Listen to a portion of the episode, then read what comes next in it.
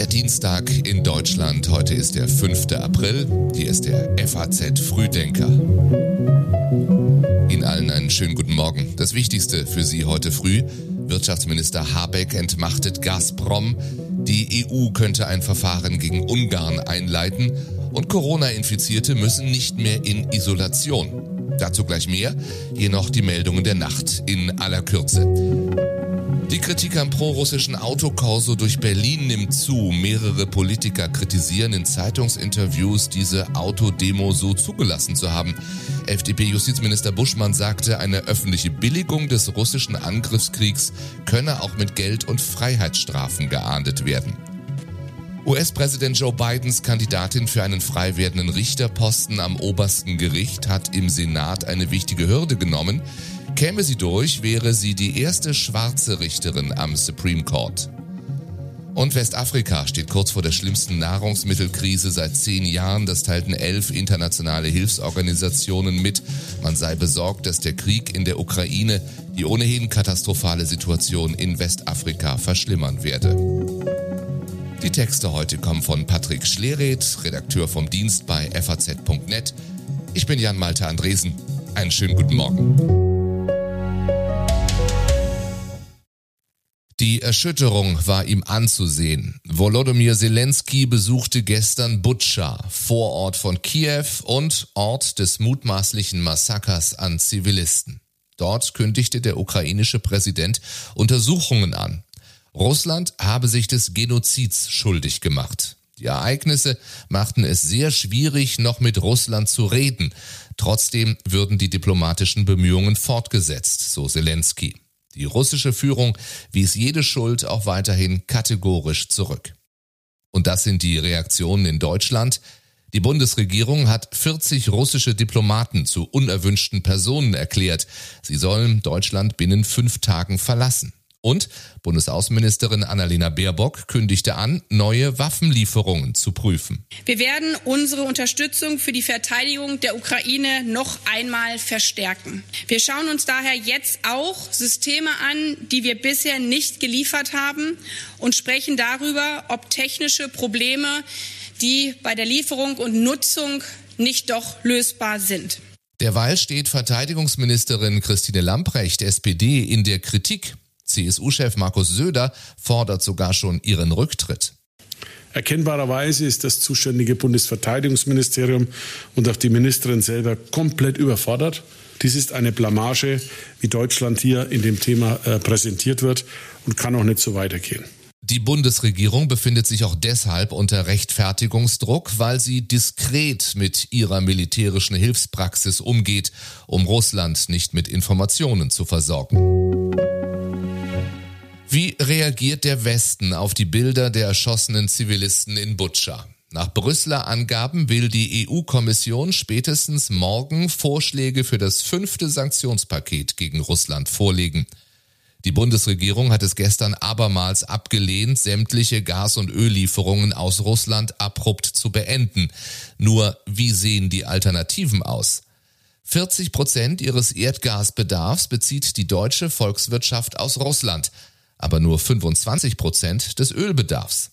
Bis Jahresende könne Deutschland auch ohne Embargo nahezu unabhängig von den Ölimporten sein, sagte Wirtschaftsminister Robert Habeck.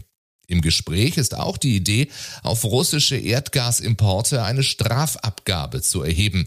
So sollen die Einfuhren reduziert werden, ohne die heimische Wirtschaft und die Verbraucher zu sehr zu belasten. Um unabhängiger von russischer Energie zu werden, will die Bundesregierung auch den Ausbau von Windkraft erleichtern. Ein Eckpunktepapier von Wirtschafts- und Klimaschutzministerium sieht vor, dass Windräder auch in Landschaftsschutzgebieten entstehen dürfen. Robert Habeck setzte gestern Nachmittag die Bundesnetzagentur vorübergehend als Treuhänderin für Gazprom Germania ein, die deutsche Tochter des russischen Staatskonzerns. Das Ziel, die Versorgungssicherheit gewährleisten. Hintergrund der Entscheidung sind unter anderem unklare Rechtsverhältnisse sowie ein Verstoß gegen die Meldepflichten im Rahmen der Außenwirtschaftsverordnung. Vergangene Woche hatte Russland angekündigt, dass Gazprom Germania abgewickelt werden solle. Danach versuchte der Energiekonzern offenbar, die Tochtergesellschaft zu verkaufen, ohne die erforderliche Genehmigung. Wie mit dem Massaker von Butcher der Druck auf Deutschland wächst, darum geht es auch im aktuellen Podcast für Deutschland. Ralf Fück war mal Bürgermeister von Bremen. Jetzt leitet er den Think Tank Liberale Moderne. Und er sagt auf die Frage, ob er die Brücken zwischen Deutschland und Moskau abbrechen würde. Ja, Putin hat sie doch längst abgebrannt. Mit dem, einem Angriffskrieg, einem unprovozierten, willkürlichen Angriffskrieg auf ein Nachbarland, das gleichzeitig gegen die Prinzipien äh, zielt, über die wir uns mit Russland in den 90er Jahren verständigt haben. Ja, die gleiche Souveränität aller Nationen. Mhm. Alles das wird jetzt über den Haufen äh, gerannt und es ist unvorstellbar, dass wir zu irgendeiner politischen Normalität mit diesem Regime zurückkehren. Das mutmaßliche Massaker von Butscha, die Reaktionen darauf und wie der Druck aus der Ukraine auf Deutschland steigt, all das hören Sie im aktuellen FAZ Podcast für Deutschland. Wer Corona hat, muss bald nur noch freiwillig in Isolation. Vom 1. Mai an soll für Corona-Infizierte nur noch eine dringende Empfehlung für eine fünf Tage lange Isolation gelten. Darauf verständigten sich gestern die Gesundheitsminister von Bund und Ländern.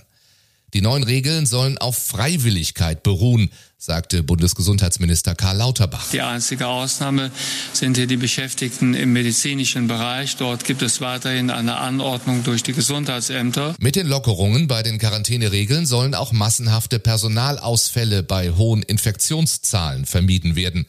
Bisher dauert die Isolation zehn Tage und kann mit einem negativen Test nach sieben Tagen beendet werden. Unterdessen haben die Befürworter einer Impfpflicht einen Kompromissvorschlag erarbeitet. Menschen ab 50 Jahren sollen zur Impfung verpflichtet werden. Jüngere müssen den Nachweis erbringen, dass sie an einer Beratung teilgenommen haben. Und die Entscheidung über eine Impfpflicht ab 18 soll auf September verschoben werden. Das ist ein Kompromissvorschlag, den ich selbst auch als Abgeordneter unterstütze. Aber mir geht es hier darum, dass ich noch einmal betonen muss, wie wichtig es ist, dass wir überhaupt zu einem Beschluss kommen.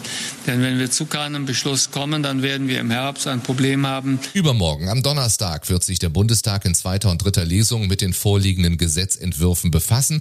Der neue Antrag soll dann ebenfalls zur Abstimmung stehen.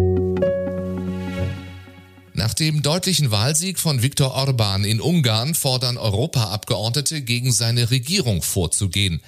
Im Europäischen Parlament mehren sich die Stimmen derer, die den ungarischen Ministerpräsidenten als Bedrohung von Demokratie und Rechtsstaatlichkeit in Europa sehen. Er sei ein Anti-Europäer und ein Feind der Demokratie, twitterte die SPD-Europaabgeordnete Katharina Barley. Der FDP-Europaabgeordnete Moritz Körner hielt Orban eine Putinisierung Ungarns vor. Die EU-Kommission könnte in dieser Woche formal ein Verfahren gegen Budapest zum Schutz des EU-Haushalts einleiten. Das kann dann zum Entzug von Finanzmitteln führen. Als wahrscheinlich gilt, dass die Kommission zunächst nur gegen Ungarn vorgeht, statt auch gegen Polen, weil sie dort klare Hinweise auf tatsächliche Korruption sieht. Polen hingegen hat weit mehr Geflüchtete aus der Ukraine aufgenommen als Ungarn, weshalb die Mitgliedstaaten dem Land wirtschaftlich helfen wollen. Auch wenn die polnische Regierung zuletzt wieder versucht hat, ihre Kontrolle über die Justiz auszuweiten. Weniger Wohnungseinbrüche und mehr Internetstraftaten. Das ist kurz gesagt das, was die neue Kriminalstatistik für das vergangene Jahr ausweist. Bundesinnenministerin Faeser stellt sie heute in Berlin vor. Einiges ist schon bekannt. Die Welt am Sonntag hatte berichtet, dass die Zahl der Wohnungseinbrüche um fast 28 Prozent gesunken sei, was vor allem auch an Corona liegt. Es gab weniger Gelegenheiten für Täter, weil viele Menschen im Homeoffice arbeiteten.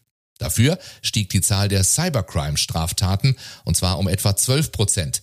Auch dieser Umstand ist auf Corona zurückzuführen. Wegen Lockdown-Maßnahmen seien viel mehr Menschen im Internet unterwegs gewesen, hätten öfter online eingekauft und vermehrt Plattformen für Videokonferenzen genutzt. Betroffen von Cyberkriminalität werden noch viel mehr Menschen gewesen sein. In diesem Bereich ist die Dunkelziffer nämlich besonders hoch. Das war das Wichtigste an diesem Dienstagmorgen hier im FAZ Frühdenker. Auch heute noch ein paar Lesetipps aus unserem Online-Angebot in der Politik. Der Weltklimarat sieht die Politik am Scheideweg.